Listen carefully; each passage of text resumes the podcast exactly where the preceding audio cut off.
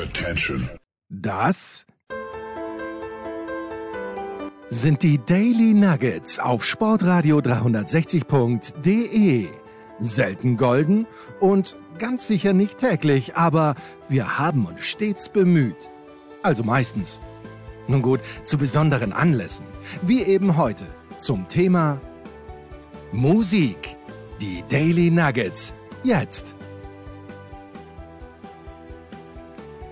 Hallo und herzlich willkommen bei Musikradio 360. Wir kümmern uns heute mal wieder um die Rock'n'Roll Hall of Fame. Ein beliebtes oder unbeliebtes Thema hier an dieser Stelle, ganz wie man es will, weil das führt immer wieder zur Diskussion, was ist eigentlich Rock'n'Roll? Und ähm, ja, in der schönen, neuen, modernen Social Media Welt ist die Realität ja so. Diskussionen, egal wie kontrovers sie sind, sind grundsätzlich erstmal gut, weil sie Traffic auf einer Seite produzieren. Insofern diskutiert ruhig weiter. Und wir müssen uns ja gar nicht einig werden. Tatsache ist, es gibt eine Rock'n'Roll Hall of Fame, die kann man finden, wie sie will, wie man sie will. Ähm, man kann sicher immer Leute finden, die da reingehören, die noch nicht mit dabei sind, vielleicht auch nie reinkommen werden. Das ist übrigens in jeder Hall of Fame so, egal ob es da um Fußball, American Football oder Tennis oder sonst irgendwas geht. Ja, jedenfalls haben wir im Februar schon eine quasi alljährliche traditionelle Sendung gemacht zum Thema, wer sind denn die Nominierten, wer ist da neu mit dabei, wer könnte da interessant sein. Jetzt gibt es also die Liste der Menschen, die aufgenommen wurden in die Rock'n'Roll Hall of Fame. Die neuen Mitglieder werden in vier Kategorien eingeteilt. Die einfachste ist Performer. Da geht es also schlicht und einfach um die äh, künstlerischen äh, Leistungen und ja, das sind dann auch die bekanntesten Namen. Aber es gibt auch kleinere Kategorien, wo sich interessante Menschen dahinter verstecken. Äh, das eine ist Musical Influence, also musikalischer Einfluss. Dann Musical Excellence, da geht es um besondere musikalische Qualität. Und es gibt noch den Ahmed Ertegün Award, das ist ein äh, Spezialpreis für jemanden, der sich auf eine andere Art und Weise um die Rock Rockmusik oder um Rock'n'Roll im Allgemeinen verdient gemacht hat. Was sind die Regeln? Die Regeln sind relativ einfach. Ein Performer muss mindestens vor 25 Jahren seine erste Veröffentlichung gehabt haben, um in die Hall of Fame aufgenommen zu werden. Dann wird man nominiert. Da gibt es zwei Chancen. Danach fällt man erstmal aus dem System raus und kann dann durch die Hintertür über diverse andere Möglichkeiten auch noch nominiert werden. Im zweiten Anlauf geklappt hat es jetzt für Kate Bush und die hören wir uns an mit The Sensual World.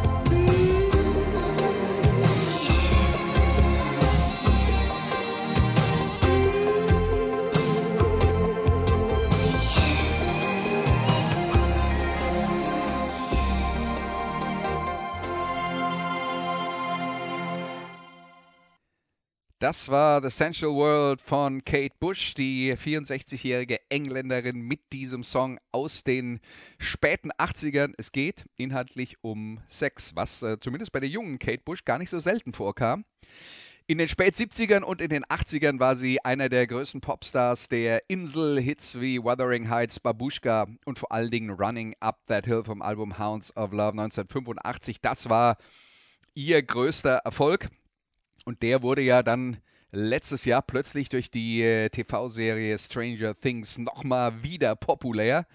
Das hat sicher nicht geschadet bei der Wahl zur Hall of Fame. Seit Ende der 80er Jahre lebt Kate Bush allerdings musikalisch quasi auf ihrem eigenen Planeten, arbeitet im eigenen Studio, und zwar dann, wenn sie Lust hat.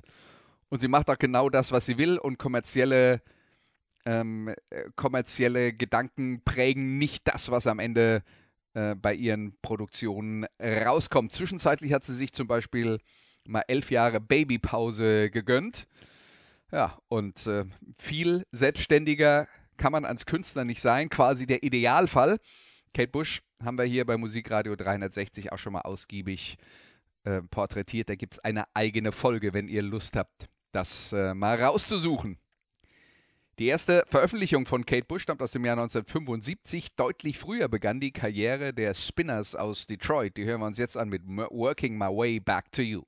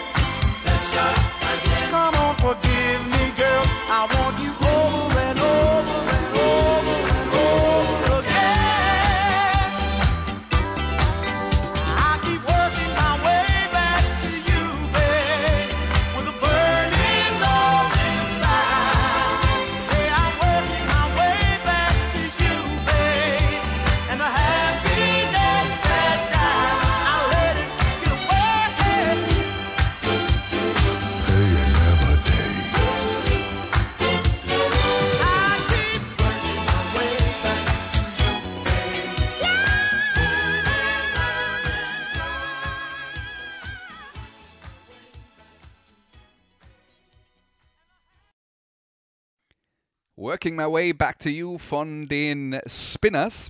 Neu aufgenommen in die Rock'n'Roll Hall of Fame. Muss man auch dazu sagen, in Großbritannien gab es zur gleichen Zeit eine Folkband namens Spinners und um die auseinanderhalten zu können, hießen die Spinners, die wir jetzt gerade eben gehört haben, dann in Großbritannien Detroit Spinners.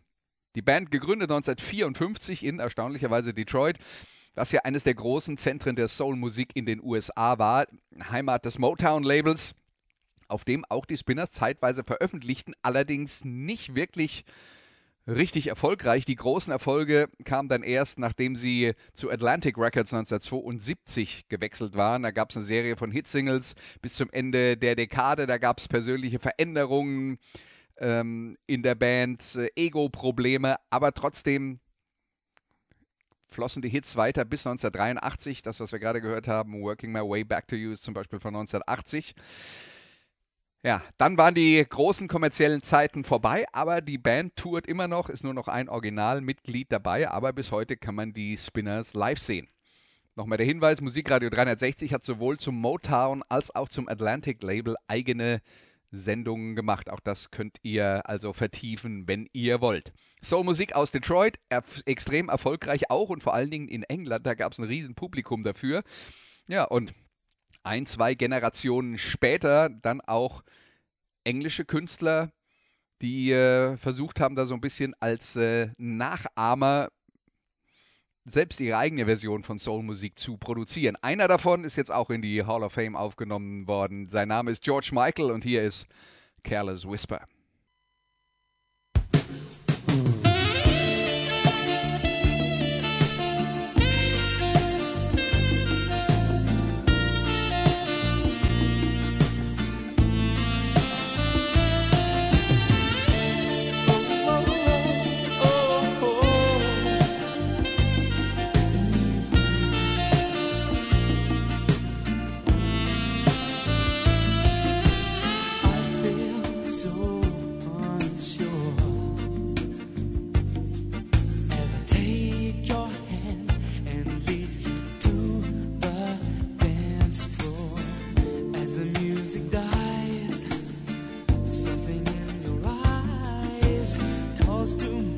silver screen and all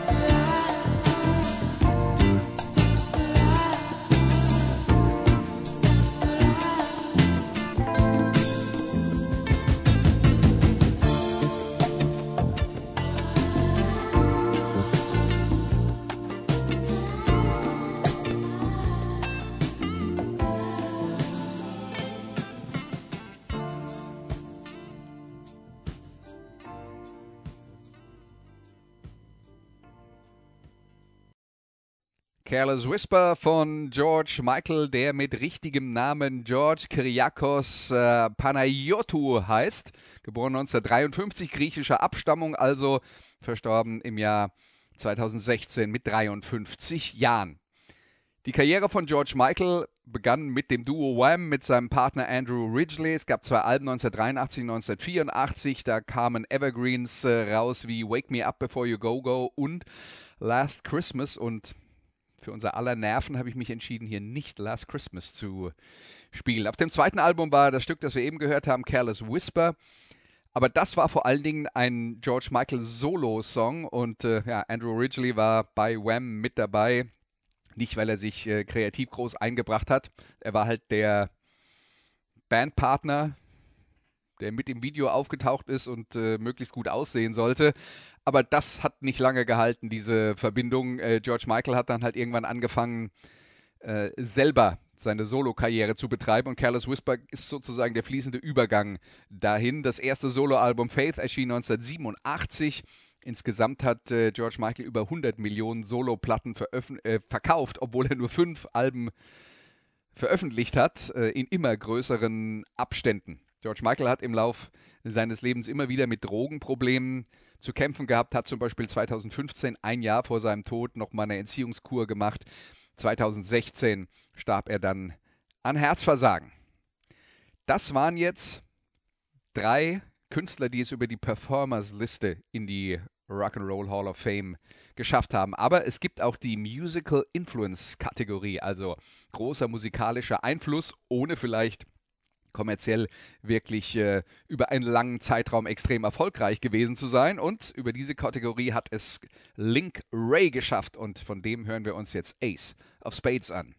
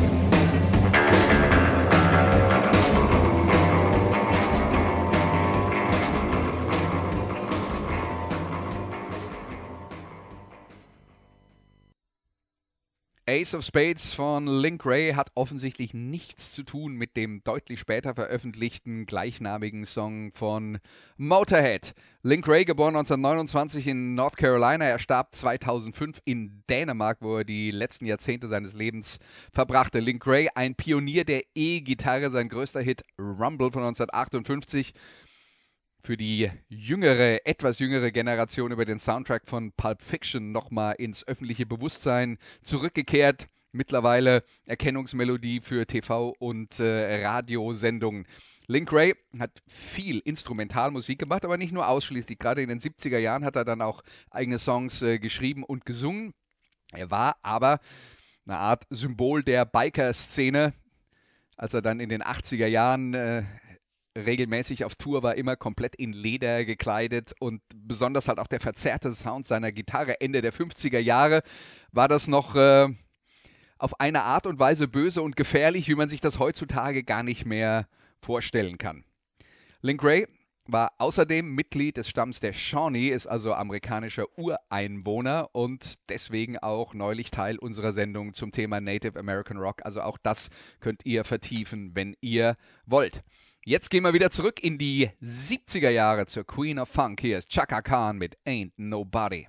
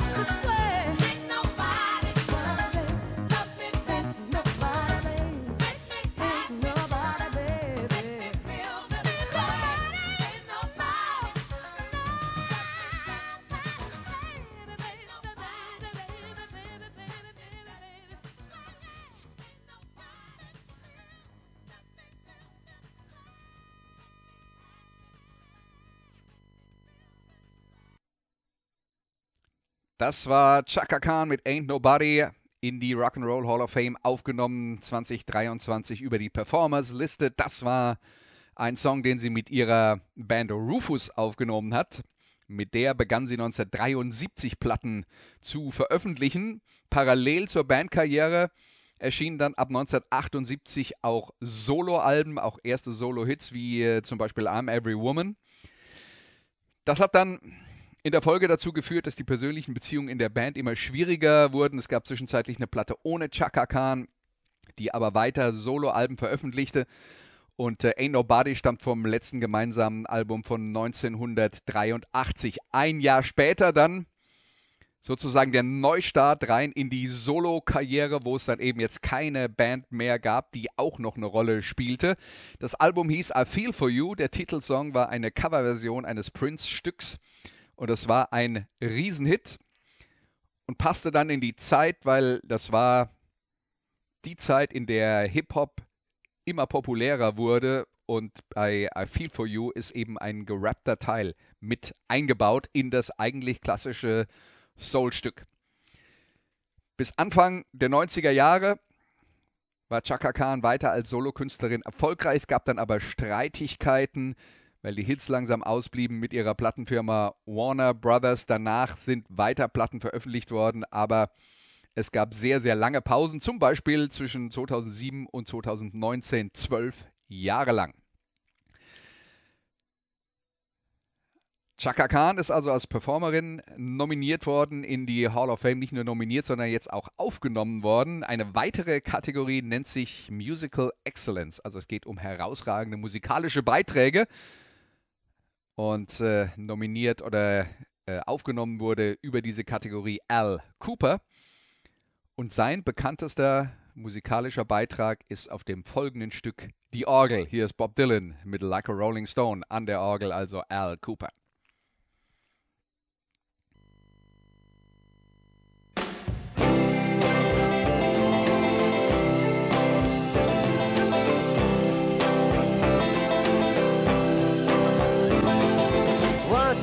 Time you dress so fine, through the bumps of dime in your prime. Then you, people call, say beware doll, you're bound to fall. You thought they were all kidding you. You used to laugh about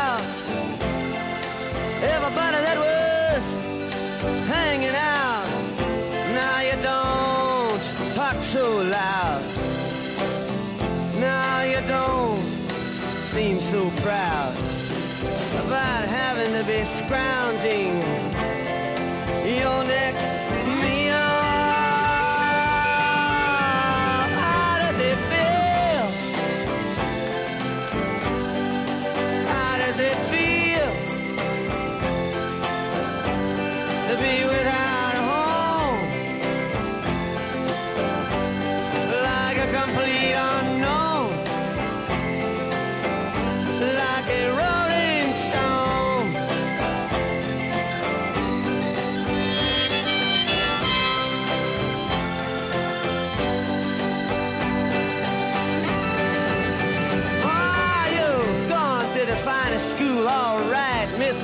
you know you only used to get juiced in it. Nobody's ever taught you how to live out on the street, and now you're gonna have to get used to it. You say you never compromise with a mystery tramp, but now you realize he's not selling the vacuum of his eyes and say, Do you want to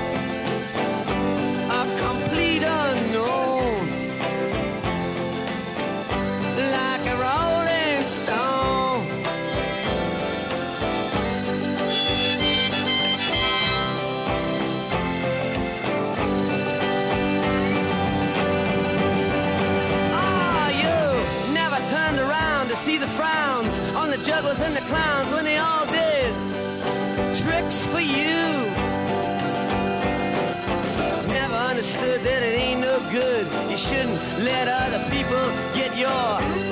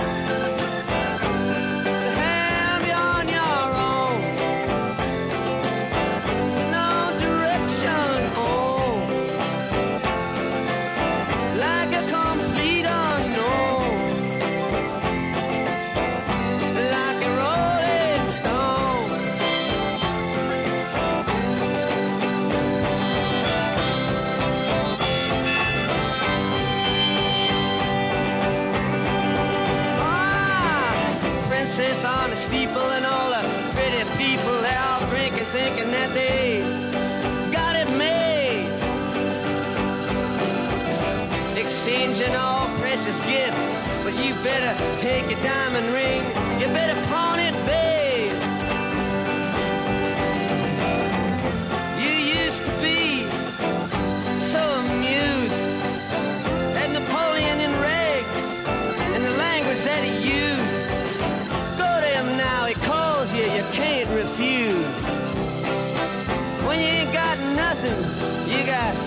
nothing to lose.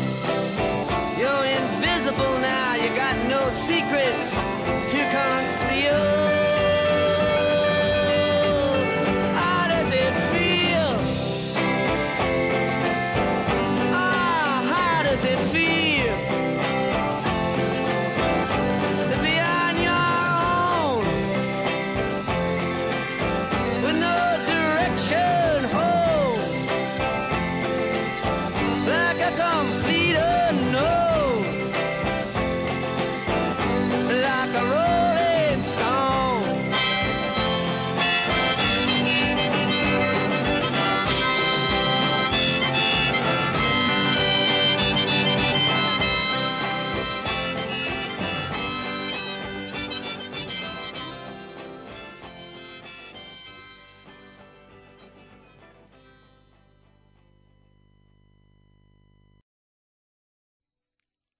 Bob Dylan mit Like a Rolling Stone.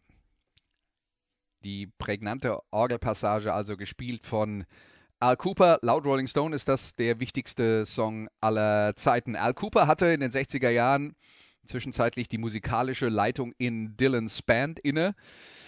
Ja, aber er war auch Gitarrist, Produzent, Songschreiber und Sänger und wurde immer mal wieder zugebucht bei Projekten von Leuten wie Jimi Hendrix, Rolling Stones oder The Who. Also die allergrößten Namen der Rockszene. Al Cooper hat mit ihnen gearbeitet. Selbst hat er 1967 die Band Blood, Sweat and Tears gegründet, die in dieser Phase Ende der 60er, Anfang der 70er so eine Mixtur aus Rock und Soul und Blues gemacht haben.